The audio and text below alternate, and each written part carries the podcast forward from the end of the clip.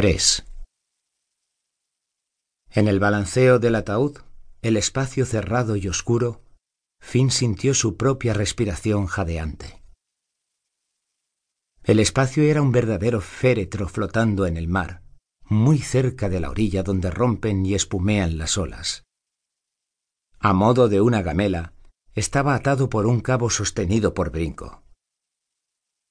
Tiraba de él, atrayéndolo, y volvía a dejarlo ir aprovechando el reflujo de las aguas.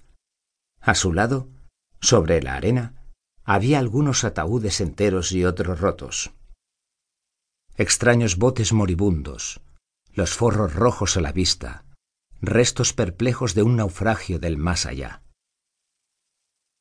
El juego empezaba a angustiarlo. Para tranquilizarse, como hacía con otros ahogos, Finch trató de acompasar su respiración agitada al son y al ritmo del repique de las olas. Contó diez inspiraciones. Empezó a gritar. Brinco, brinco, sácame de aquí, cabrón. Esperó.